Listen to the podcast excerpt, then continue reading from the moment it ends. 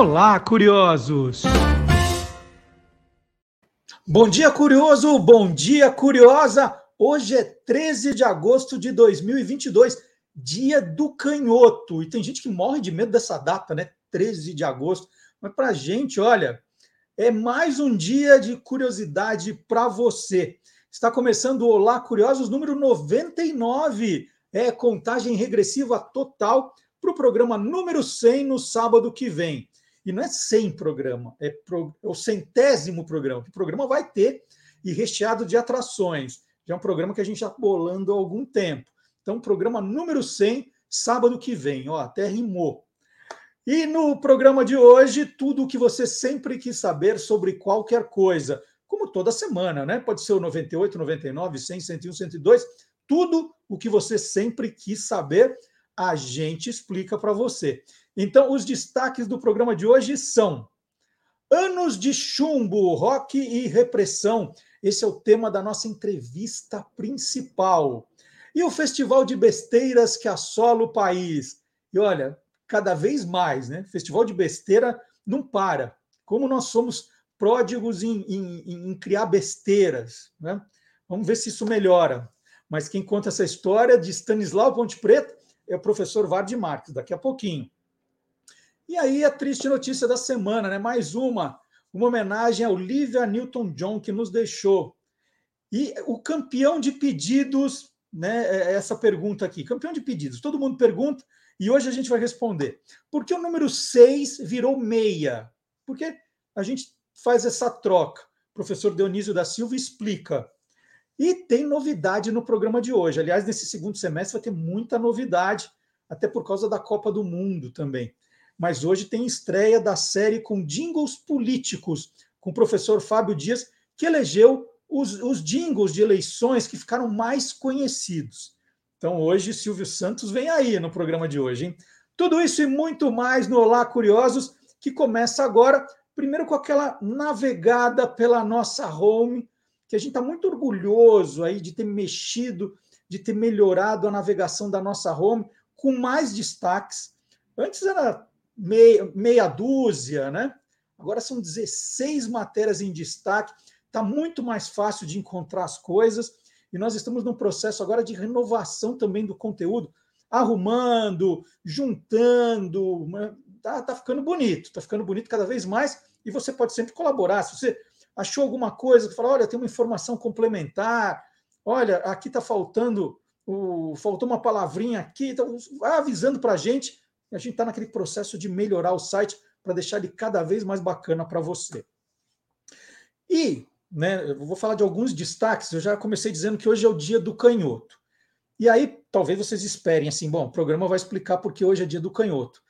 Não vai dar tempo, não vai dar tempo, mas você pode entrar no site do, dos Guia dos Curiosos e conferir a matéria. Olha, tem uma matéria explicando a origem do dia do canhoto, 13 de agosto. Então, depois que acabar o programa, você vai no site do Guia dos Curiosos, clica lá e vai curtir o, uh, toda a explicação, né? Tem tá tudo muito bem explicado.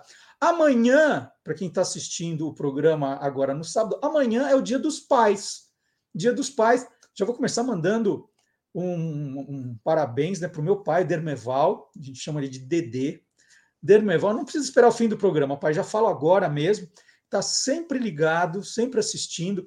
É o meu ombudsman também, né? Se eu falo qualquer coisa errada aqui, ele já avisa, fala: não, peraí, vamos corrigir isso aí. Né? Então está sempre acompanhando. Então, parabéns, pai, parabéns por essa data. E agora estou aguardando também Rodrigo, Beatriz e Antônio, né? Eu espero que estejam vendo o programa, mas no final. Não, pode ser amanhã, pode ser amanhã me deem os parabéns, certo? Então, por que eh, quem inventou essa história de Dia dos Pais e por que ele é comemorado na segunda semana de agosto? Tá lá no site do Guia dos Curiosos, tá tudo explicadinho. Então, amanhã você pode compartilhar essa matéria, falar assim, pessoal, feliz Dia dos Pais, tal. Tô mandando um link aqui para vocês entenderem como essa festa foi criada e por que ela é comemorada nesse dia. Manda para os amigos. Copia o link, e manda para todo mundo. Ajude a espalhar a curiosidade. Né? Tá, tá, cheio de gente que não sabe, né? Vocês acompanham o programa há bastante tempo, agora o podcast há bastante tempo. mas tem gente que ainda não conhece o conteúdo do Guia dos Curiosos. Apresente esse conteúdo para eles. Então, Dia do Canhoto, origem do Dia dos Pais, tudo isso e muito mais também no site do Guia dos Curiosos. E vamos começar com a novidade do dia, né? Para que ficar esperando? É, esse ano nós temos eleição, um ano muito importante, né? Que futuro nós queremos para o país? Vai estar discutido isso. Já está sendo, já está sendo discutido isso. Tivemos essa semana um evento maravilhoso, né? pela democracia. A gente não, não, não pode é, não pode dar passos para trás. A gente tem que avançar, não retroagir. Então, um evento muito importante que o Brasil passou essa semana. Então, cada vez mais é importante falar de política. Né? Tem muito jovem fala assim: ah, pai, eu não quero falar de política, né? Vejo aqui, falo, não, política não me interessa. Aí a gente está falando do problema da fome, por exemplo. Eu falei assim, poxa vida, o problema da fome, né, pai? Eu falei, tá vendo? Isso é política, tem que aprender a falar de política. Então, política é importante, sim. É, e, e falar de política não é de falar esse bando de ladrão né, que aparece aí. Não, política é importante falar sim para que a gente é, avance na política. Agora, a gente não tem culpa que muitas vezes a política é tomada por ladrões, né? Não era para ser isso, é que virou esconderijo de ladrão. E não é. Política é importante, sim, se discutir, se avançar. Você pode ter dois lados diferentes, é importante essa troca de ideias, né? Para que, é, é, às, às vezes, são dois pensamentos diferentes, mas que podem gerar um terceiro para a gente crescer e outros não, né? Outros que só pensam em tumultuar, incendiar o país para aquela balbúrdia continuar roubando, fazendo orçamento secreto, aquela coisa toda. Bom, mas a, a, o que eu quero dizer é que, porque nós teremos eleição esse ano, o professor Fábio Dias preparou já uma série especial que nós vamos rodar até as eleições, falando dos jingles políticos que marcaram, que fizeram história. Né? É, e ele vai contar a história, depois nós vamos rodar o jingle também e nós vamos até a eleição. E nós começamos hoje. Professor Fábio Dias, que é autor do livro Jingle é alma do negócio. Vamos ver?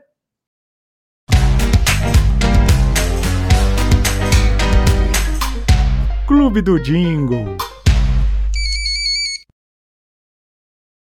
Muita gente não sabe, mas Silvio Santos já foi candidato a presidente do Brasil. Por poucos dias, mas foi. Nas eleições de 1989, quando a campanha já se aproximava do primeiro turno, que naquela época acontecia no dia 15 de novembro, Silvio Santos fez um acordo com um partido chamado PMB, Partido Municipalista Brasileiro, onde o candidato do partido, Armando Correia, cedia lugar para o Silvio Santos. Só que naquela época, as eleições ainda não aconteciam nas urnas eletrônicas como a gente conhece hoje em dia. E é, os votos eram dados em cédulas. Nas eleições de 89 eram mais de 20 candidatos, então a cédula era imensa, com um nome embaixo do outro, e o número do candidato vinha pequenininho dentro do quadradinho onde a pessoa devia fazer um X. E naquele, é, naquele pleito, o, o, número do Armando Correia, o registro do partido dele, era 26. Por causa disso, o Silvio tinha uma dupla tarefa, uma dupla missão. Primeiro, convencer o eleitor a votar nele, e segundo, explicar que na cédula, para votar no Silvio Santos, tinha que votar no Armando Correia. E para isso tinha que fazer um X em cima do quadradinho do 26. Então imagina que confusão. Vote no Silvio Santos, mas não no Silvio Santos, no Armando Correia, porque o voto vai acabar sendo para o Silvio Santos. Bom, o problema é que esse partido, o PMB, tinha a sua, é, o seu registro provisório, que acabou sendo cassado poucos dias depois pelo TSE. Então, durante um espaço é, de poucos dias, eu acho que não chegou nem a uma semana, é, Silvio Santos foi candidato a presidente. Ele chegou a gravar oito programas, não sei se os oito programas chegaram a ir ao ar, mas o que nos interessa, nosso tema aqui é jingle, era justamente seu jingle de campanha, que nada mais era que o tema de abertura do programa dele, criado pelo Arquimedes Messina, o tema famoso, com uma adaptação na letra, que eu tenho certeza que não foi o Messina que fez. Mas a letra falava justamente que agora o povo tinha o candidato que sempre quis e que para votar nele tinha que votar no 26. Só com uma curiosidade complementar, é, durante os dias que o Silvio é, foi candidato, mesmo que provisoriamente, né, é, os seus índices chegaram a passar, os índices nas pesquisas chegaram a passar o candidato líder, que na época era o Fernando Collor, ultrapassando os 30% de intenção. É, todos os candidatos, principalmente o líder, é, fizeram pressão, né? mas a sua candidatura acabou sendo cassada por causa do registro do partido que não foi aprovado pelo TSE. Bom, vamos assistir o jingle do candidato Silvio Santos a presidente em 1989 e percebam a semelhança quase que total com o tema de abertura do seu programa. Chegou aquele que a gente queria para o Brasil governar. Agora o povo está contente, já temos em quem votar. É o 26, é o 26, com Silvio Santos chegou a nossa vez. É o 26, é o 26, com Silvio Santos chegou a nossa vez. Silvio Santos já chegou e é o 26. Silvio Santos já chegou e é o 26. Silvio Santos já chegou e o Brasil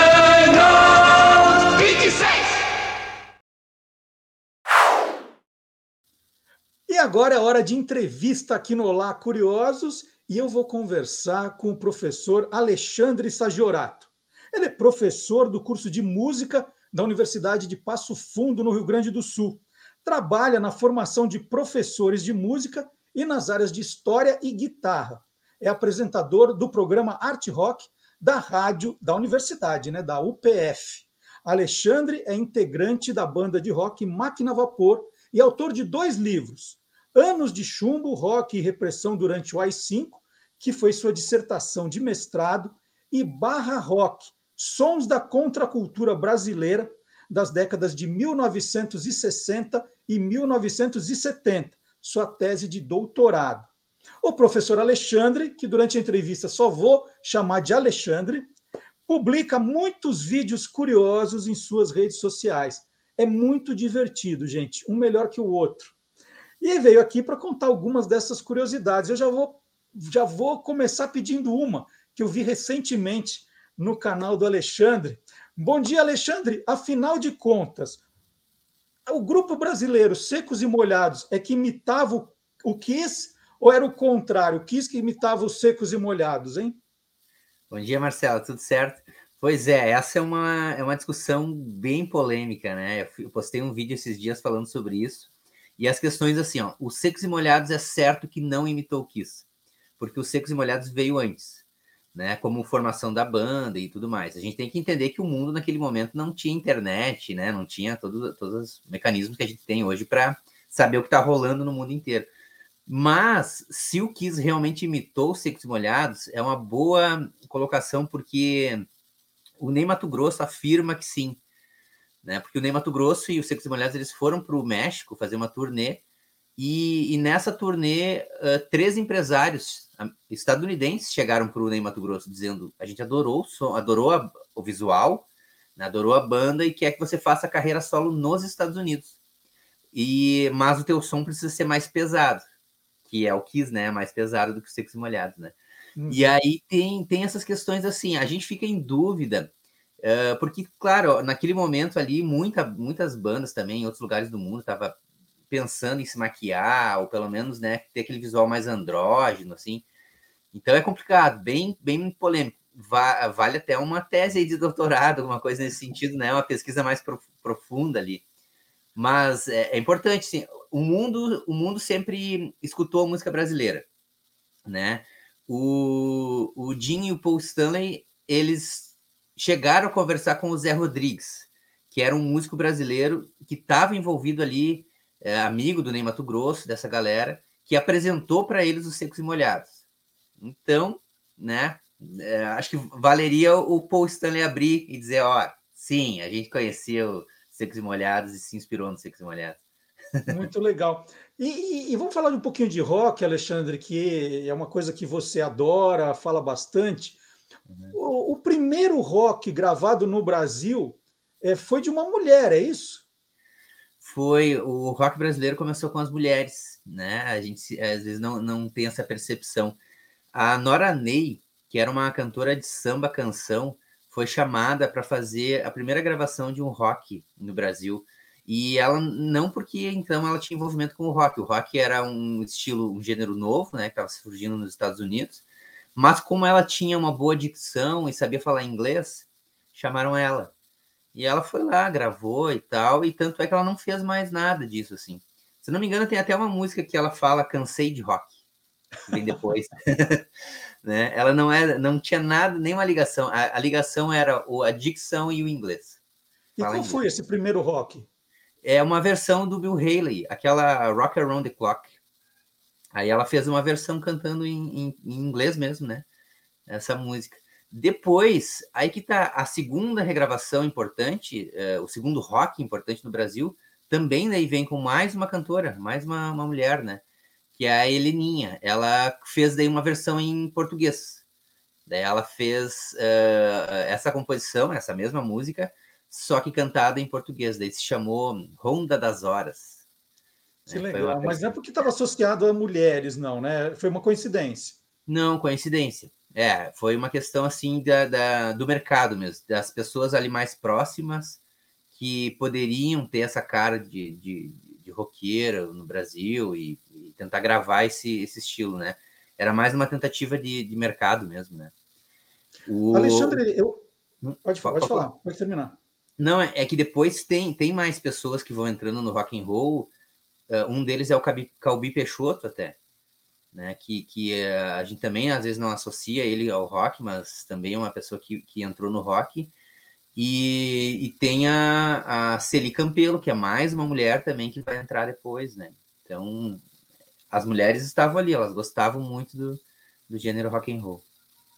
É, eu percebo, né, pelo, pelo, pelo que descrevi aqui de você, que o seu instrumento é a guitarra. Você podia contar aquela famosa história da passeata contra a guitarra elétrica? O que foi aquilo? Né? Cara, isso é explica é muito. Pra, isso explica para gente. Isso é muito curioso, né? Mesmo assim, eu, eu acho muito curioso porque uh, com tanta coisa para protestar no Brasil durante a ditadura militar, né? Os caras vão para a rua para protestar contra a guitarra elétrica. Mas, assim, ó, tem um fundo de explicação, ele tem uma explicação uh, que é um pouco mais complexa, mas é que o que, que aconteceu? Isso aconteceu em 67, né? Então, quem liderou essa passeata foi a Elis Regina, né? E ela chamou alguns músicos para fazer parte. Um dos músicos que estava do lado dela é o Gilberto Gil, que hoje toca guitarra no seu show, desde aquela época, né? Ele se arrependeu em seguida, ele fala. Ele se arrependeu em seguida, que logo em seguida ele já estava com a guitarra na mão, né? Mas a questão era assim: ó, a guitarra representava o imperialismo estadunidense. Né? Era ter assim, poxa, um instrumento que representa o, o, aquele país que, de certa forma, apoiou os militares, né? apoiou o golpe. Então, eles contra os militares, querendo a volta da de democracia. E o, aí, então, aquele instrumento era mais ou menos como a gente tem, assim, representando a bandeira dos Estados Unidos, ou talvez o Cadillac, né, um carro estadunidense, era, era um sinônimo de um, um produto vindo de lá. Assim, né? E aquele som também do rock também representava isso, né? É muito Estados Unidos. Então eles queriam assim, não, guitarra não. O que interessa para a gente é o Brasil, aquilo que é, é, genuinamente brasileiro. Só que o problema é esse, né? O que, que é realmente genuíno daqui, né? De qualquer lugar, essa discussão daí iria muito longe. É, aproveitando que a gente está então nos anos de, de, chumbo aí, né, que é o título do, de um dos seus livros, é, como é que foi a censura é, às músicas nessa época, Alexandre? Os censores olhavam muito forte na questão da música, por, porque a música era jovem. É, como é que era essa questão é, é, bem focada na música, assim? É, existia então um, todo um setor assim formado pelo governo para tra, trabalhavam com a censura mesmo, né? Então você mandava suas músicas para esse departamento, tinham pessoas que trabalhavam atrás de um balcão, né? Com pegando as, as letras, lendo elas e dizendo isso eu aprovo, isso eu não aprovo, com carimbos e tudo mais. Bem burocrático o sistema mesmo. E a, ten, a tendência era não aprovar nada que fosse ofensivo ao governo. Então, uma manifestação dizendo que você não estava de acordo e queria uma certa mudança, uh, obviamente seria censurado. Mas não era só isso. Aí tem várias questões assim que também envolvem.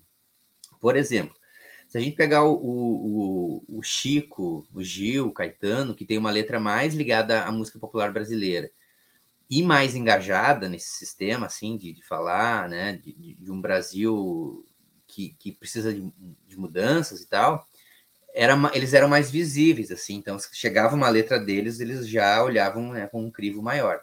Quando era outros artistas, por exemplo, jovens, eles também se preocupavam com a moral e os bons costumes. Né? Então, uhum. como se tiver, existia assim, uh, a gente tem que ter, tem que ter, ter uma moral e bons costumes uh, colocada pelos militares, que se você chegasse na letra e falasse algo que eles achavam inadequado, aquilo também era censurado. Então tem Mas música. E, e, e, as metáforas, Alexandre? Os sensores eles conseguiam pegar as metáforas? Às vezes sim, às vezes não. Então é muito, é muito engraçado isso, assim. Tem músicas que você acha assim, cara, isso aqui como que não foi censurado? Sabe? E passa, passava. E outras que você diz assim, não, mas isso não. Ah, eu olhando hoje não, censura, não ia ter, né? Naquele uhum. contexto, assim, você diz, não, censor. É, mas uh, era, era muito difícil, porque daí cada pessoa tinha um sensor, né? Às vezes o sensor era, era uma pessoa, uma pessoa tinha uma inteligência maior, ou um crivo maior, o outro sensor que chegava na mão dele era tinha uma outra questão e ele e passava. Às vezes passava, mas uh, metáforas, uh, até gírias, dependendo, pode, podia passar também. E, um, por exemplo, o cálice, né, do, do, é uma metáfora ali, né, do, do uhum. Chico, né, que ele faz ali, né, cálice, no sentido de ficar quieto mesmo, de ter que, né, não, não poder se pronunciar, né, mas e, que foi censurada. Mas, por exemplo, aquela do Raul, que ele fala sobre um, um novo, um, um, novo sistema, uh, sociedade alternativa. Ele fala abertamente assim, né, que ele quer uma sociedade alternativa. Faça o que tu queres, pois é tudo da lei. Isso, obviamente, tinha que ser censurado, e passou, né? Então... É, você estava comentando que alguns compositores, né, o, a censura já estava mais de olho, né? Falou assim: ó, esse Chico, esse Caetano, esse Gil, vamos tomar cuidado. Agora, tem histórias, né? Eu lembro do, do Chico, usava pseudônimo, né? Não era o Julinho da é. Adelaide. É, isso. É, isso. ninguém percebia ou, ou, rapidamente os sensores sacaram que, que, que, podia estar acontecendo isso? Não, eles, eles recebiam muitas músicas, muitas músicas, Brasil inteiro, né? Então não tinha como saber assim. Eles pegavam depois, quando viam alguma coisa rodando, já talvez uma pessoa ou outra, poxa vida, essa música. Então é ele, né? Mas era muito difícil. E até assim, uma coisa que a gente não sabe exatamente quem são essas pessoas que. Eh, o nome dos sensores ainda é meio obscuro. Tem uma música do Léo Jaime, que já, já aí já é nos anos 80, no final, assim, que ele fala, uh, ele faz uma versão do Police e ele chama a, a pessoa de Solange. E aí depois eu fui descobrir que existia a Solange mesmo. Sim, Existiu, a, a, existia a, a mais famosa do Brasil. É, e aí que tá. É. Então, pois é, né? E ele fez, poxa, você vive me cortando. Aí parece que é uma questão amorosa, né? Que ele quer ficar com ela e tal, e ela não quer. Mas não é, porque ele, ela estava censurando é. ele quando ele chegava com as letras lá. Né? É, essa foi a, a principal censora do, do país. É. É, outro dia, no programa que a gente faz aqui às quintas-feiras, Alexandre, que a gente viu que é em TV, o Magalhães Júnior estava falando um pouco de censura nessa época, e ele comentou que, além dos censores ficarem de olho nessa questão política, depois dos, dos, do, da costume, dos costumes, dos bons costumes e da moral, tinha censor que não gostava da letra, falava, não, isso aqui está mal escrito, isso aqui, né, o tiro ao árvore lá, eh, cortavam, que assim, não, isso aqui está mal escrito, não está bom. E, e, tinha esse lado também meio pessoal, assim, ah, não gostei, tem muito erro, a concordância não está boa. Se cortava, Sim. se censurava por causa disso também? Tinha também. E eu consegui depoimentos do desse pessoal aí até com os mutantes. Tem uma música dos mutantes que ele fala, ele era se chamava Cabeludo Patriota. E aí, então, óbvio que o, isso já ia dar problema. Mas a questão é que na letra ele fala que o cabelo dele é de purpurina, uh, verde e amarelo, alguma coisa assim, né? E aí, só que na letra original tinha a palavra caspa. E aí o sensor disse: não, caspa não. Não. só que imagina assim, ó, você ser chamado muitas vezes, né? Aí você vai até lá, senta lá para conversar, e os caras com a letra dizendo: olha, cara, isso aqui não dá. E tal. Caspa então, não. cara, caspa não dava, né? E essa do, do Tira o Álvaro também, né? Eu, eu também consegui o documento, tá no meu livro, que, que tá lá a censura mesmo, não. Eles acharam de mau gosto. Era, é, botavam lá, né, o carimbo, é, não aprovada por motivo mau gosto. É, eu, fui, eu fui assistir a exposição sobre a Rita Lee aqui no Museu de Imagem do Som, em São Paulo, e tinha uma parte que falava só das letras censuradas dela. Não se podia falar nem sobre menstruação, né? Se cortava isso, era um negócio né, que poderia ser um serviço até falar sobre isso. Não, era proibido, né? Tinha umas coisas. Exato. Tem uma da Rita Lee que eu também analisei, que era Papai me empresta o carro foi censurada porque dizia, nem, nem dizia, mas estava escrito assim, uh, que essa composição demonstra que vai ter sexo no carro. Né? Então, Exatamente. porque ela diz assim, né, que ela precisa do carro emprestado do pai, se não me engano, né, papai me empresta o carro, uh, precisando levar minha garota ao cinema, não cria um problema, e aí então, não, não, não liberava. Ah, e tem um monte de, de, artistas bregas também que foram censurados, né? Que é importante também, que a gente pensa assim, ah, só, só os caras militantes, mas não, né? Dentro do rock, dentro da música brega, em vários, vários estilos. Odair José, né? O Odair José, com, com o Pare de Tomar a Pílula, já contou aqui pra gente também que, que, que penou para conseguir aprovar a música, tem de Exato. tudo. Saindo um pouquinho da, da censura, Alexandre, que o negócio aqui vai longe, né? Uhum. Como, como ah, no tempo da Jovem Guarda, você que, que tem aí, estudou todos esses períodos, no tempo da Jovem Guarda, como era a relação do pessoal da Jovem Guarda e da MPB? Tinha rivalidade? O, que rolava entre eles?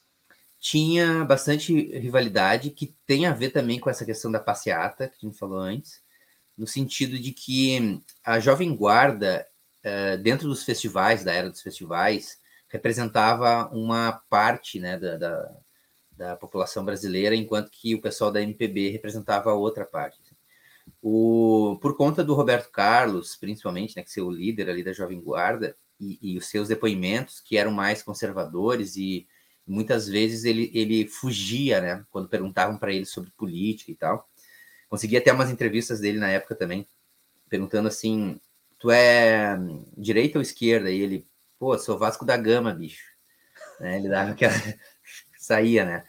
E então esse lado mais apolítico, assim, deixava os caras da MPB meio chateados. Dizem, poxa, ele tem um grande espaço, enorme espaço, um programa de TV e tudo, e não está utilizando isso para para ajudar nós aqui, né, nessa contestação contra, o, contra o governo e tal.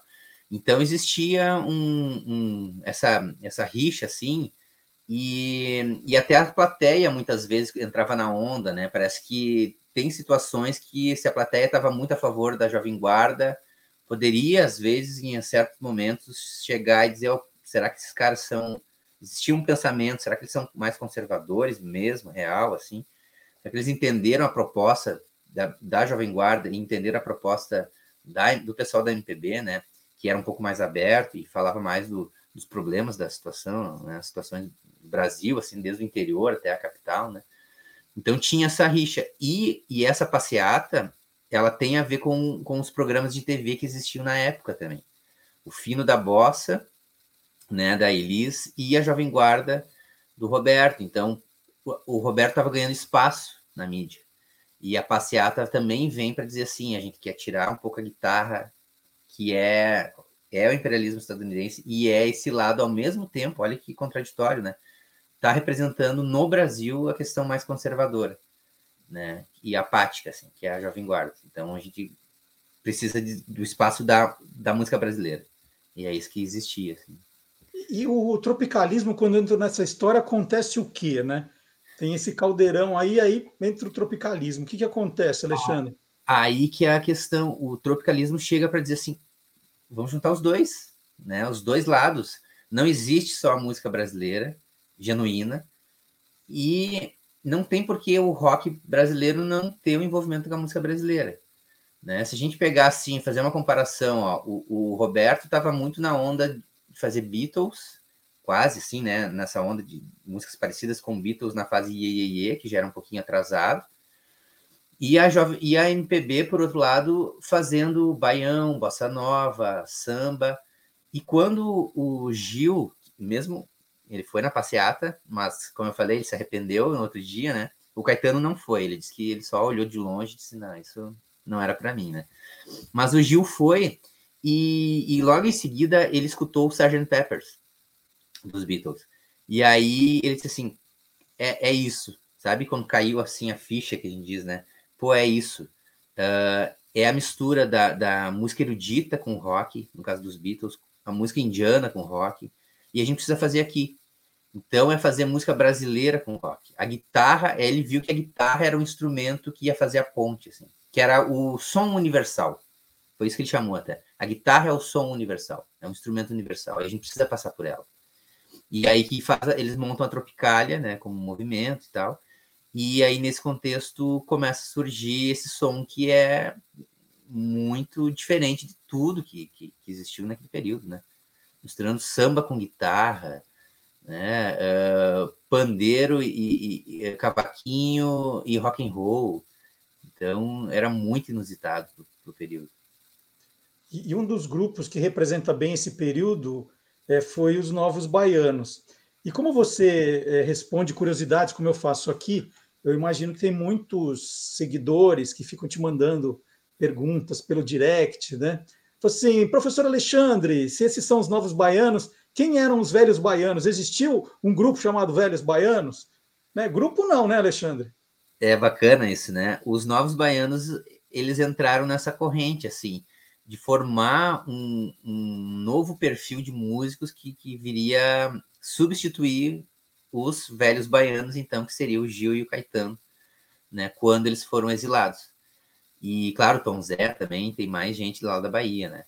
Os novos baianos, eles vieram com essa ideia de, seguir na Tropicália, mesmo que o movimento e os líderes não estivessem mais aqui, mas eles iam continuar da sequência, né?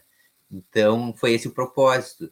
E, e é legal que, ao mesmo tempo que eles estavam imbuídos disso, os mutantes já tinham tocado antes, né, com o Gil e o Caetano, e estava no meio ali, né, com, com esse pessoal, e aí então essas duas bandas serviram de base, assim, vamos dizer, para que um rock iniciasse nos anos 70, muito uh, ligado à Tropicália. E é esse rock que eu pesquiso, né, nos, nos livros e que na, no mestrado, doutorado.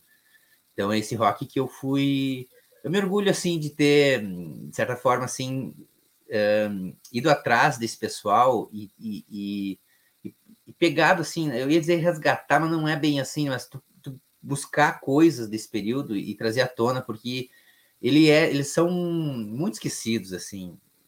Eles não, imagine como era fazer rock na ditadura, era muito difícil. Eles gravavam pouco, não tinham espaço para tocar, né? Então Aí eu comecei a trazer bandas que não tiveram um disco só ou dois, assim, e que as pessoas praticamente não conheciam. Eu me orgulho é, bastante. Para a minha geração, que foi adolescente ali nos anos 80, Alexandre, a, a gente tinha a sensação que o rock, né, aquelas bandas estavam surgindo forte no Brasil nos anos 80, que ali foi o começo do rock brasileiro. Então você está dizendo que não. Né? A gente teve na década anterior rock, né? E eu queria que você desse exemplos, contasse quem, quem foram esses grupos ou esses roqueiros dos anos 1970. É, bacana isso. Assim, ó, o rock, ele, como eu falei, ele, ele iniciou nos anos 50 igual, de uma forma simples e tal. Quando chega nos anos 60, tem a Jovem Guarda, que é rock, sim, a gente tem que eh, dar todo o valor pelo Roberto, o Erasmo, esse pessoal foi importante, sim, né?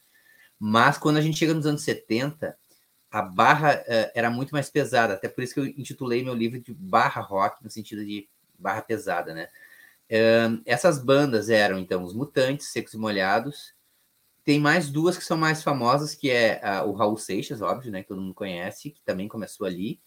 E, uh, e os Secos e Molhados, que a gente falou, que eu considero uma banda de rock também, né? Secos e Molhados você falou duas vezes. Faltou algum ou, ah, não? Desculpe, então, Mutantes, Novos Baianos. Novos Baianos. Raul e, Raul e, e Secos e Molhados. Esses são os é. mais conhecidos. Mas tinha uma série de bandas, assim, como Moto Perpétuo, um, uma banda chamada Recordando o Vale das Maçãs. Bem curioso esse também, nesse nome. O Terço, que é um pouco mais conhecida, talvez, né?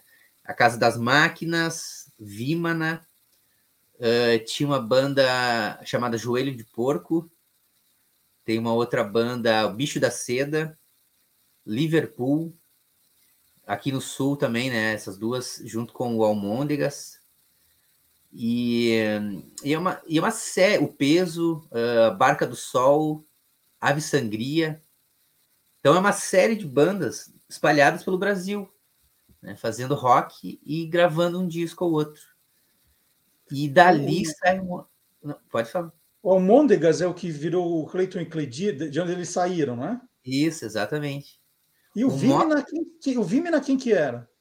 O Vimana era o, o Lulu Santos, o Lobão e o, e o Richie, aquele do Menina Veneno, né? uhum. né? Que foi conhecido nos anos 80. Então imagina, ó, todos esses caras fizeram tiveram um trabalho gigantesco nos anos 70 uh, praticamente não conseguiram gravar, não ganhavam dinheiro. Aí, quando tem o fim da ditadura, abre as portas e esses caras se lançam em carreira solo. E aí dá certo, né? Claro, muda o som também, né? A sonoridade dessas bandas aqui, elas estão muito mais ligadas ao rock progressivo, essa mistura da Tropicália, né? Então, misturar música brasileira com rock, uh, tem uma coisa de blues, tem coisas de música erudita no meio e tal. E o Lulu Santos, por exemplo, é bem mais pop, né? A gente vê o trabalho dele depois mais pop. Mas a, a, o início tá ali. O Cleito Cledir, então, nos Almôndegas, aquela banda O Terço vai se tornar o 14 Bis, uhum. né, com Flávio Venturini. Tem o, o Moto Perpétuo também. Quem era o líder era o Guilherme Arantes, que também vai fazer muito sucesso nos anos 80. Né? Então, tem uma série de artistas que que eles estavam ali, né? A Rita Lee veio dos Mutantes, teve Tutti Frutti, depois carreira solo. Nos anos 80 ela faz muito sucesso também, a Rita Lee, né? E, então é uma série de músicos que na sua adolescência estavam ali, tentando fazer rock em plena ditadura. Né? E, e, e, a sua banda, Máquina Vapor, tem alguma referência desses anos 70? Tem total, tem total. É, Gente, eu posso mostrar os, os, os claro. né? os discos. Eu tenho os discos aqui. Até a gente faz aqui, ó, em com uma arte toda especial, assim, para uhum. simbolizar justamente essas questões ligadas ao, aos anos 70, assim, né? Então, ela é uma banda de rock progressivo e que tem aquelas músicas longas que mistura música erudita e tal, né? É uma formação aqui de Passo Fundo, conheci eles na, na faculdade fazendo música também, então a gente tem uma amizade desde lá. E, e tem, tem assim, um, vamos dizer assim, um, uma, eu adoro, a gente adora o Pink Floyd, né? bandas assim como Yes, Rush, e dá para ouvir, se vocês quiserem ouvir, né? Quem quiser ouvir, dá para ouvir também no Spotify, tem as músicas lá. Que legal. Né? E o, e o programa, o Art Rock, também está na internet? Como é o programa? É, o Art Rock daí ele já é mais regional aqui da, da, da universidade, né? A rádio da universidade. Aí eu vou ali, gravo os programas toda terça, às 10 horas. Tem, tem um programa que é sobre rock progressivo, basicamente, blues. Eu toco aquilo que normalmente não toca em rádio comercial. Assim.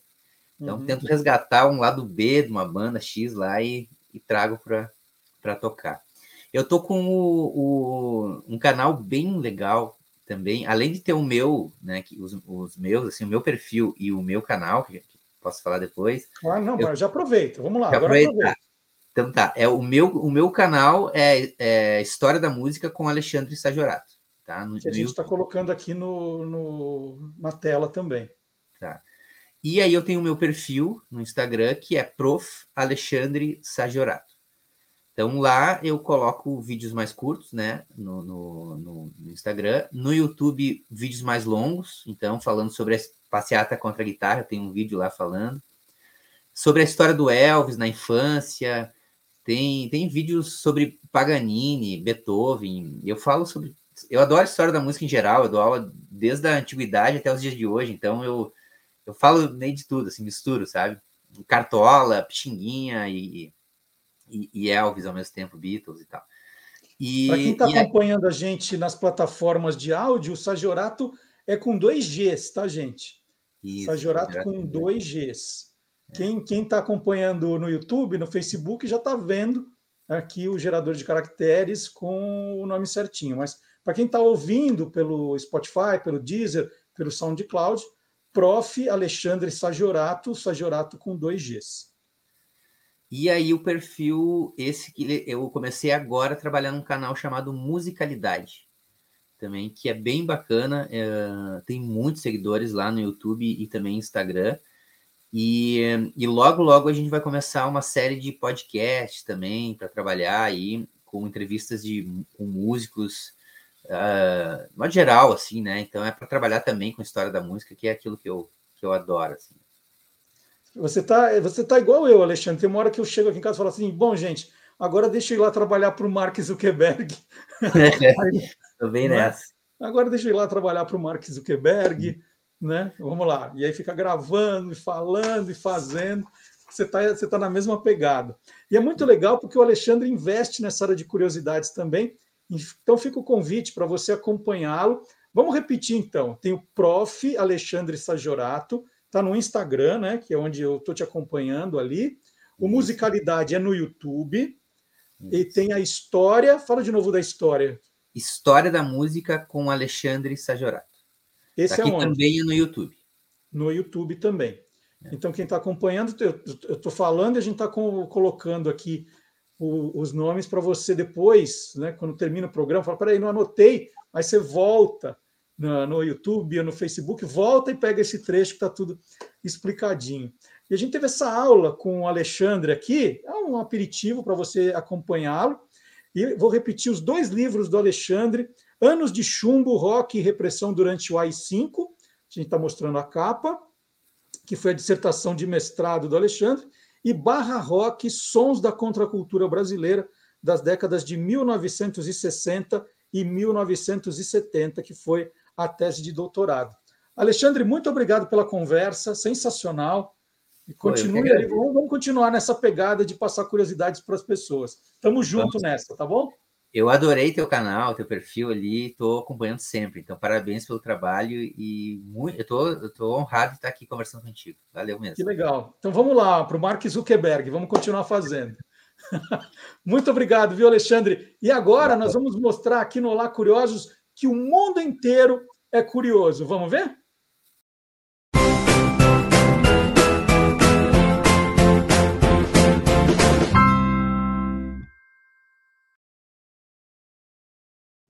E depois de 70 anos, o concurso Miss Universo finalmente irá permitir que mães e esposas disputem a competição.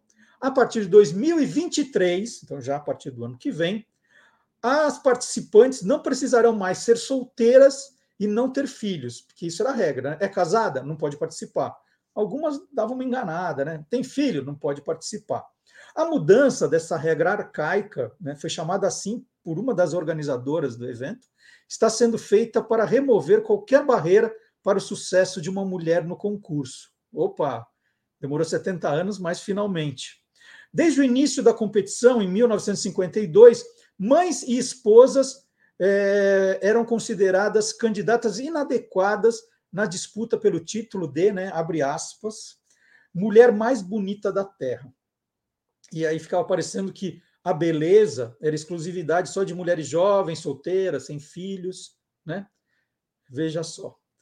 É, até agora, a mudança sobre a faixa etária das competidoras, hoje elas precisam ter entre 18 e 28 anos, ainda não foi anunciada. Então, falta mais uma barreira para ser derrubada. Essa da idade agora, mas já é um já é um passo à frente. E eu queria aproveitar nesse momento para falar, eu falei outro dia aqui, fiquei muito feliz de falar de todos os livros que eu produzi agora nos últimos dois anos, justamente no período em que o Olá Curiosos começou.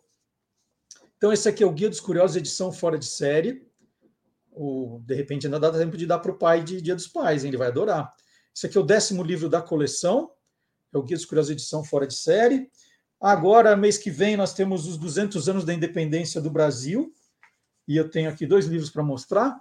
O Memórias Póstumas do Burro da Independência, é um livro para criança, mas que os pais vão adorar ler junto, porque conta a, a, história da proclamação do ponto de vista do burrinho que levava Dom Pedro I nas costas no dia 7 de setembro de 1822. Né? Que aquela história do aquele cavalo né, branco, bonito, aquilo foi ideia do Pedro Américo quando pintou o quadro.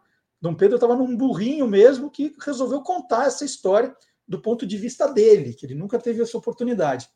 E aí, juvenil, Independência Zero, é a turma do Esquadrão Curioso de volta numa aventura no tempo. Eles voltam é, para 1822, e aí tem uma história divertida, porque dois meninos da classe, mais o Igor, né? O, o Igor tirou nota baixa e acaba levando o amigo também. Ele tirou uma nota baixa e resolveu voltar no tempo para mudar a cena da proclamação da independência para ver se a nota dele aumentava. E aí a Isabela, do Esquadrão Curioso, volta junto para impedir que ele faça isso, para a história continuar do jeito que sempre foi. Então, é, é uma aventura com muito humor, é muito divertido. Você que é professor, professor, os seus alunos vão adorar conhecer essa história de um jeito diferente também, porque no final das contas, toda a história está lá, a história verdadeira está presente, mas é contada de um jeito diferente. Outro livro aqui, começando a ser adotado em escolas também, o Parabéns a Você, que é um romance, um suspense infantil, infanto-juvenil, dá para as duas faixas, com a história da dona Berta Celeste, a brasileira que criou a versão em português do Parabéns a Você. E aí eu conto a história dela com uma história inventada, um, um suspense inventado, para deixar a trama mais legal. Mas não se desesperem, porque depois tem os bastidores da história contando toda a história verdadeira aqui, explicando o que aconteceu e o que não aconteceu. E a, a leitura é muito divertida. E mais um, mais um, o Que Nem Maré. Esse é o mais recente livro, um livro aí para o público juvenil, que trata de várias questões, né? A questão da xenofobia, do racismo, do primeiro emprego, da primeira paixão, da ética, né? É certo o, o garoto namorar a amiga, a, a, namorada do melhor amigo, mas se os dois se apaixonam, como é que fica? Então, uma trama bem legal que acontece numa noite de Réveillon. Aqui, ó. Eu, eu gosto, eu gosto, eu gosto, eu gosto. E por último, vai, esse aqui é mais uma reedição. Sem camisas que contam as histórias de todas as Copas, já que estamos falando de Copa do Mundo chegando aí, e vem com um encarte com a atualização da Copa de 2018 na Rússia. Então, todos os uniformes usados em todos os jogos da Copa da Rússia. E de quebra ainda, quatro cards para serem colecionados com as camisas mais emblemáticas, na minha opinião, daquela Copa. E esse ano vamos ter que falar da camisa da seleção brasileira, né? Vocês gostaram daquela camisa da seleção brasileira que foi apresentada, acho que foi semana passada, né? ou essa semana, né? Que tem uns coisas meio de onça, assim, eu, eu achei um horror. Mas, né? Alguém viu, alguém gostou, alguém aprovou, um monte de gente vai comprar, vai ser um sucesso. E pronto, só vamos ver se o Brasil conquista o, o Hexa, né? Mas a camisa, não, não gostei. E como é que faz para encontrar todos os livros, hein, Marcelo? Como? É, eles estão nas, nas, nas, principais livrarias virtuais, aí você acha na internet facilmente. Se você já tem uma livraria que você costuma comprar, é só entrar lá e vai encontrar todos. Mas para facilitar a sua vida, nós estamos aqui para isso, na descrição do vídeo você tem todos os links que vão direto para a loja da editora Panda Books, e aí você escolhe o que você quer. Pode dar de presente, ó, tem um monte de gente para ser presenteada aqui, hein? Então, e se você é professor, professora, dê uma olhadinha no, no, nos livros também, para ver se vale uma adoção para sua turma. Tem o Esquadrão Curioso Caçadores de Fake News, que é hoje o meu campeão, né, o meu best-seller, as escolas estão adorando, usando em sala com os alunos. Então, fica o convite para você conhecer também o livro. O livro, o Caçadores é, de Fake News, o Esquadrão Curioso Caçadores de Fake News, tem até um podcast complementar para ajudar é, você, professor, professora, a dar uma aula mais legal ainda. São cinco episódios, seus alunos vão adorar. Está muito bem feitinho.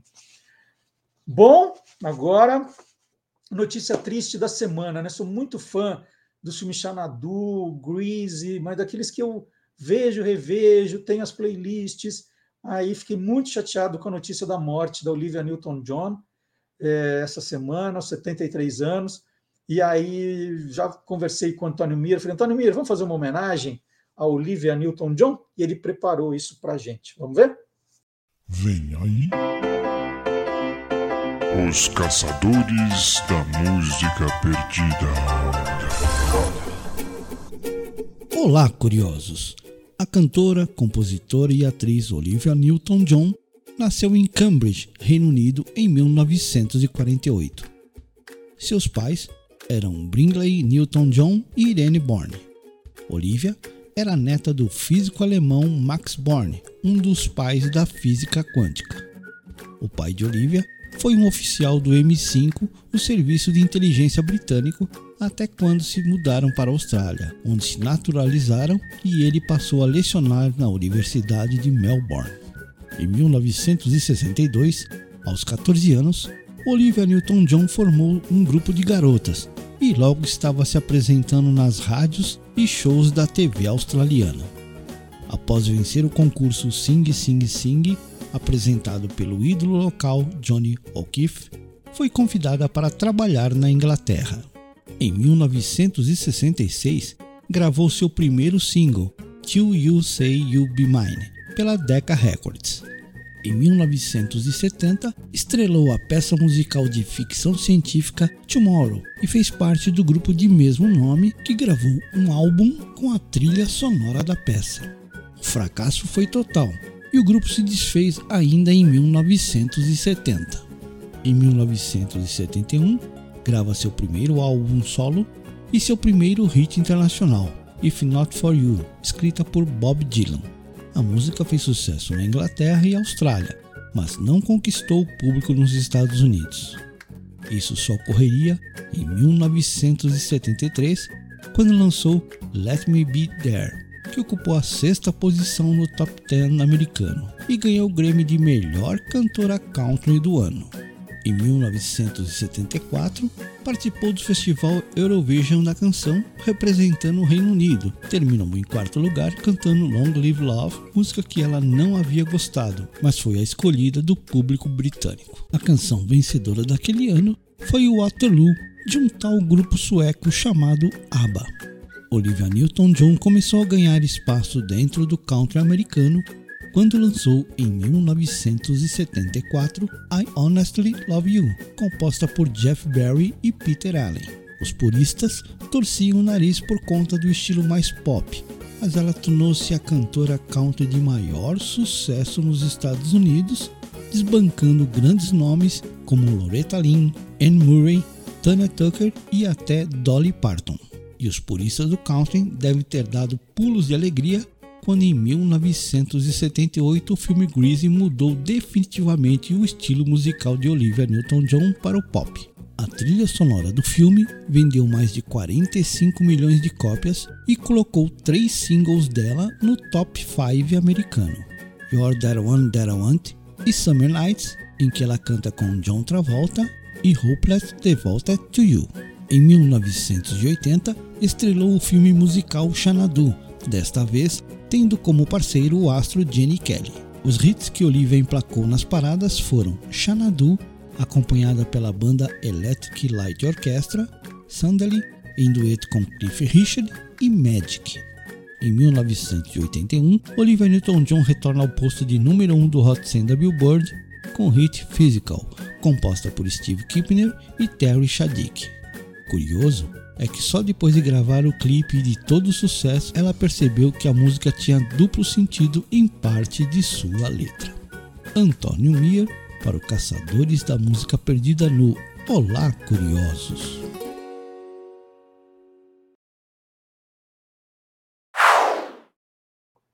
E vale sempre o recado que o Guia dos Curiosos está nas principais redes sociais. Você vai encontrar o Guia dos Curiosos aonde? No Facebook, no Twitter, no Instagram, no TikTok, sempre coisas diferentes, links, curiosidades de diferentes temas, né? Porque essa é brincadeira. Às vezes você gosta de um tema só, você fica naquele tema. E aqui não, a gente vai te surpreendendo, vai jogando coisa. Hoje a gente está falando de moeda, amanhã de é, girafa, depois vai falar do programa de televisão, vai falar do monumento. Então, essa é a brincadeira, né? Mandar muita informação diferente para você. Então, estamos em todas essas redes sociais, sempre com novidades. E também somos né, cada vez mais forte um podcast.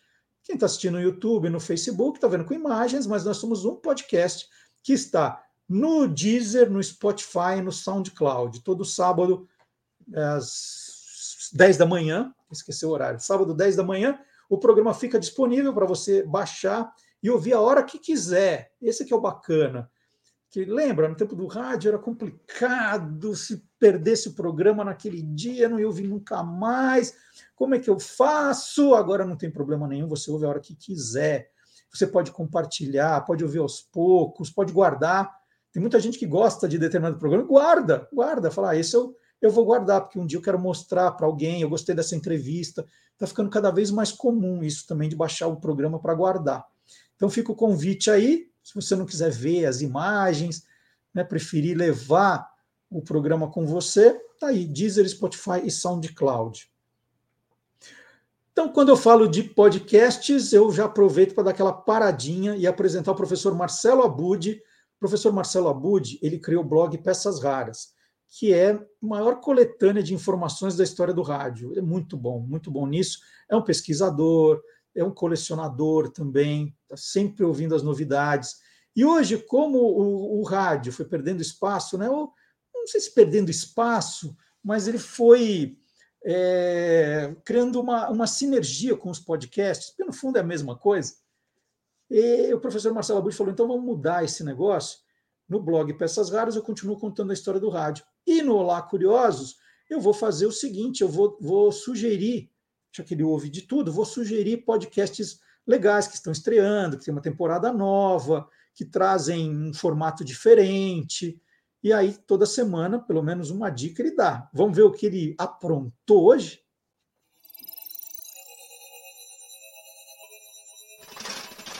Hoje pode. Com Marcelo Abude. Olá, tudo bem?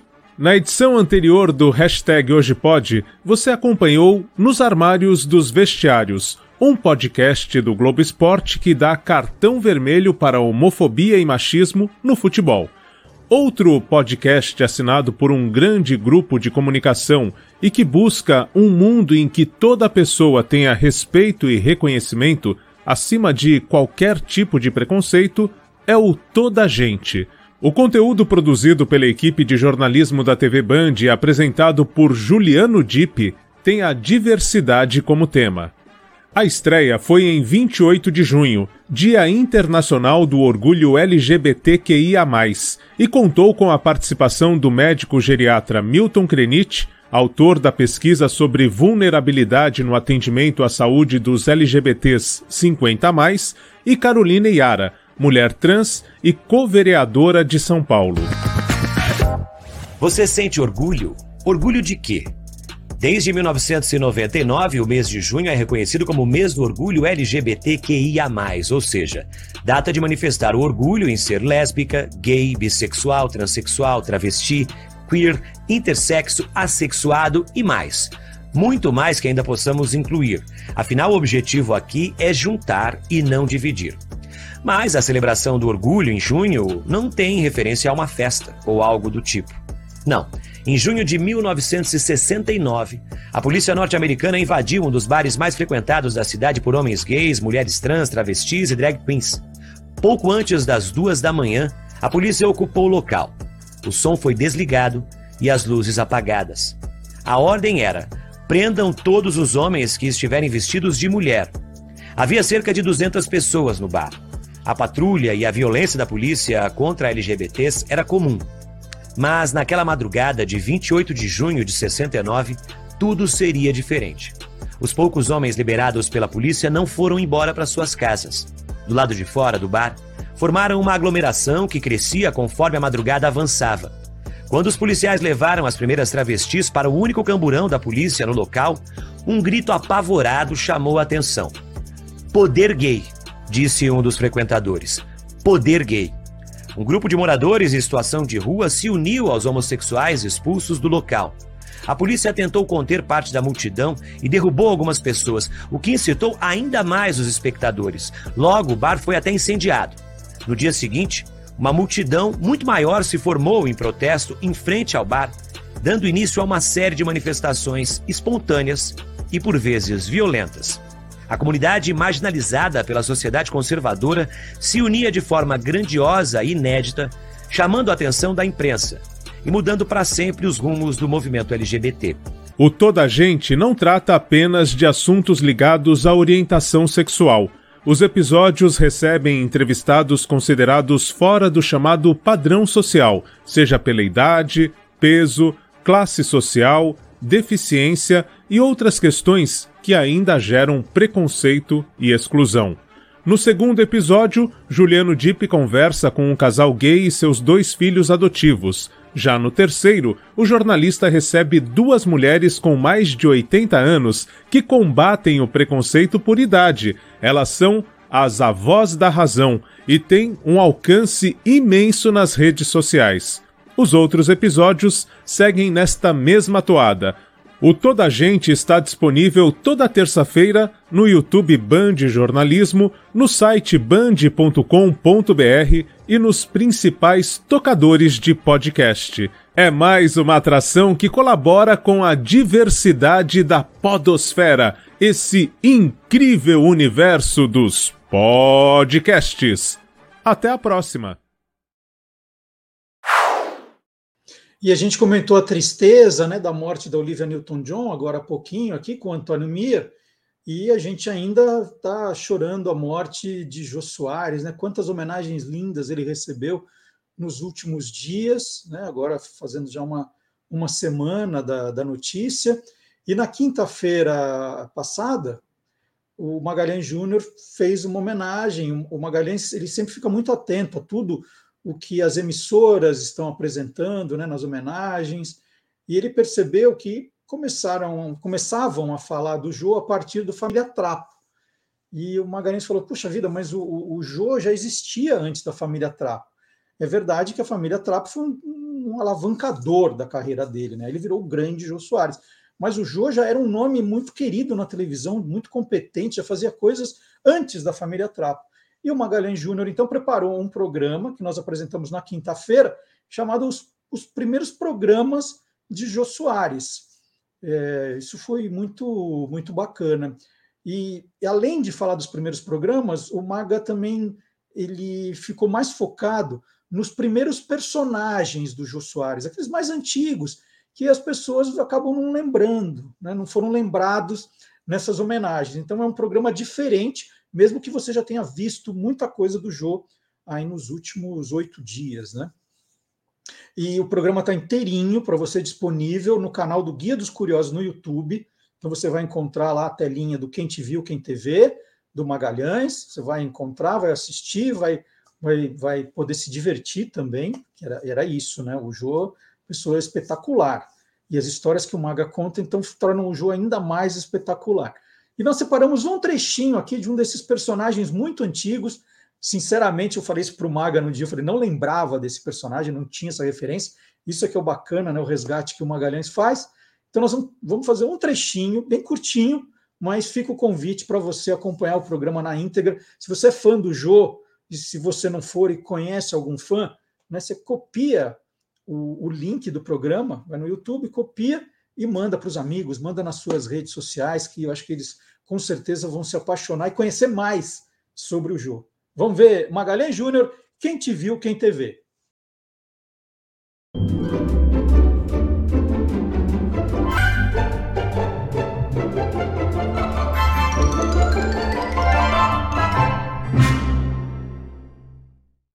Por eu ter uma a, a minha adolescência e, e, juventude, eu comecei na, na, adolescência a jogar futebol por diziam que era um time de padre, mas na verdade não era um time de padre, era um time de colégio de padre, colégio Dom Bosco, escola salesiana.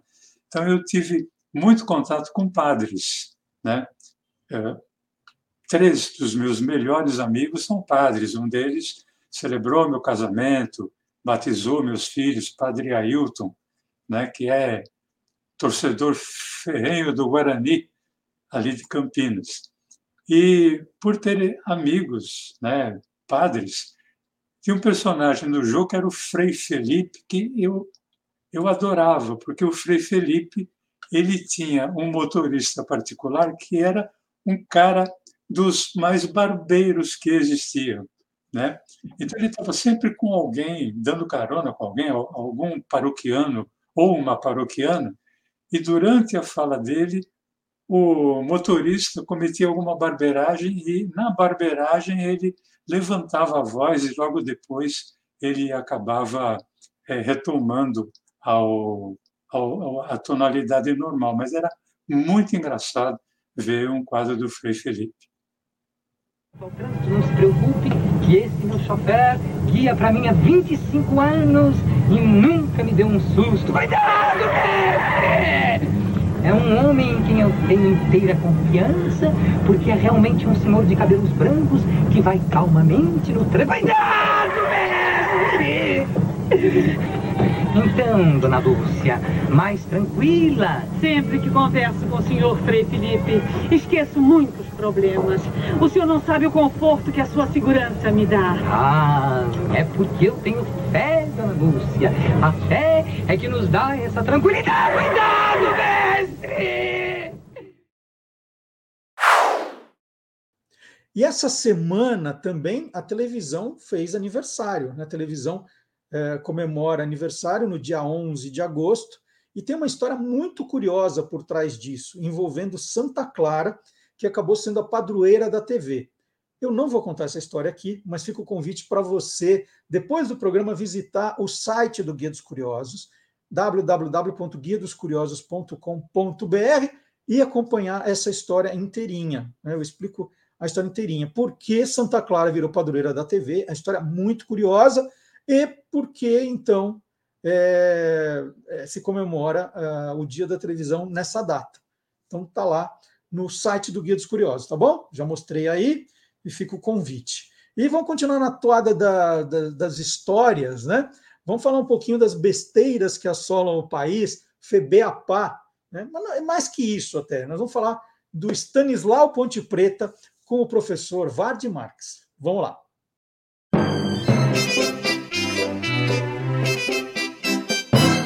Aí tem história. Olá, curiosos!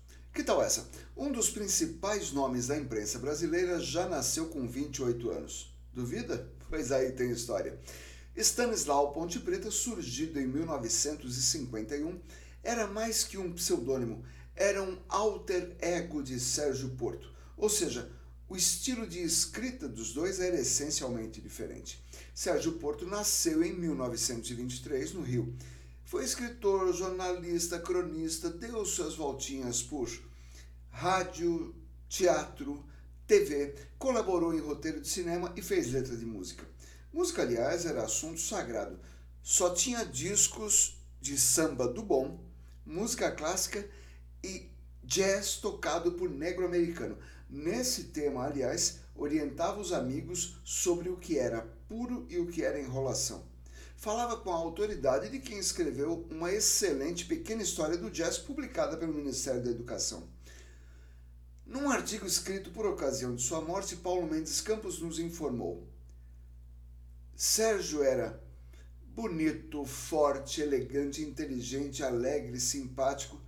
Era um privilegiado sem ostentação. Só lhe faltava o dinheiro, razão pela qual trabalhava feito um condenado com 15 horas diárias de relação já perto da morte, que veio da combinação de um envenenamento criminoso com um terceiro infarto, disse: Só estou levantando o olho da máquina de escrever para pingar colírio.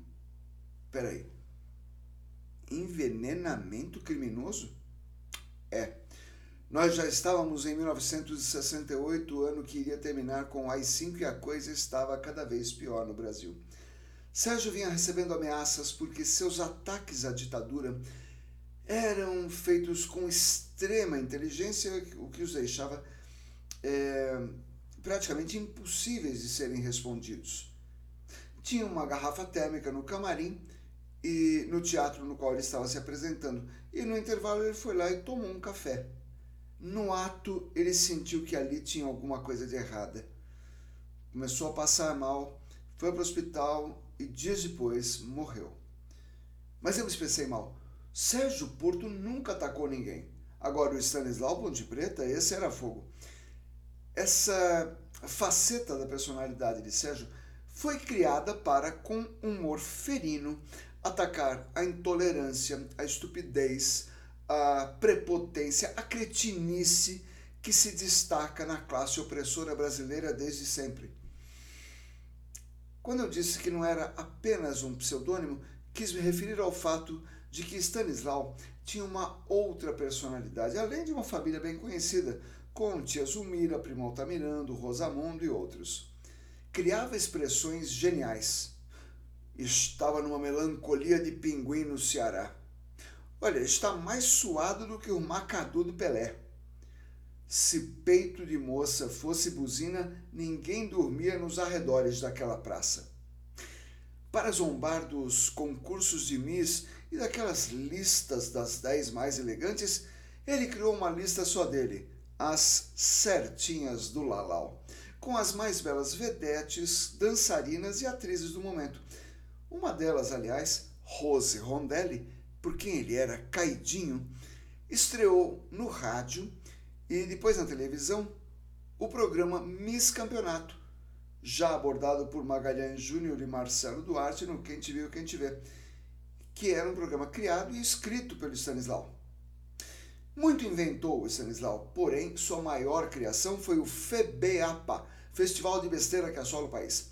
Foi a sua resposta à prepotência da ditadura militar após o golpe de 64 e uma resposta contundente devastadora.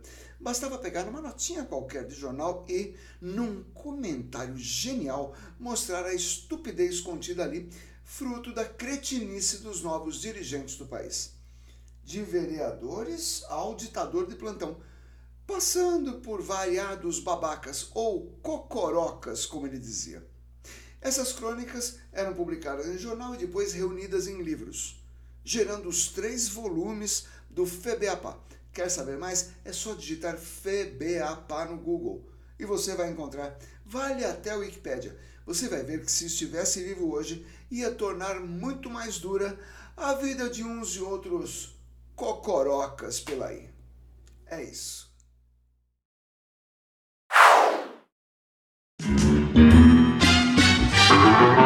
Playback. Bom, e aquela pergunta que mais fazem é: puxa, por que é que nós não temos mais todas as semanas a música da banda Beck e os Tiozão? E eu sempre digo aqui que eles estavam envolvidos num grande projeto, né, que ia tomando muito tempo e que por isso não dava tempo de fazer as duas coisas, porque afinal de contas a gente precisa trabalhar também, né? e aí o Rodrigo veio aqui para contar para a gente em primeiríssima mão o que, que é que eles andam aprontando, andaram aprontando nos últimos tempos e que agora já é realidade. Bom dia, Rodrigo. Bom dia, Marcelo. Bom dia, pessoal do Olá Curiosos. Bom dia, os colaboradores, a galera que está do lado daí assistindo a gente. Bom dia. Então, conta para gente qual era essa grande surpresa. Fala assim, não, vai ter novidade, vem coisa boa por aí, só não posso contar ainda. E, e tá. já é um projeto que começou perto da pandemia, né? Vocês já estão nisso há um tempão, né? Isso, foi até antes da pandemia, Marcelo. A gente começou a compor uma, um, um álbum autoral, né? Porque a gente quis dar sequência ao, ao primeiro trabalho, que foi o meu Fusca, né? Aí a gente começou a compor, falar, ah, vamos fazer um segundo, né? Um segundo álbum tal.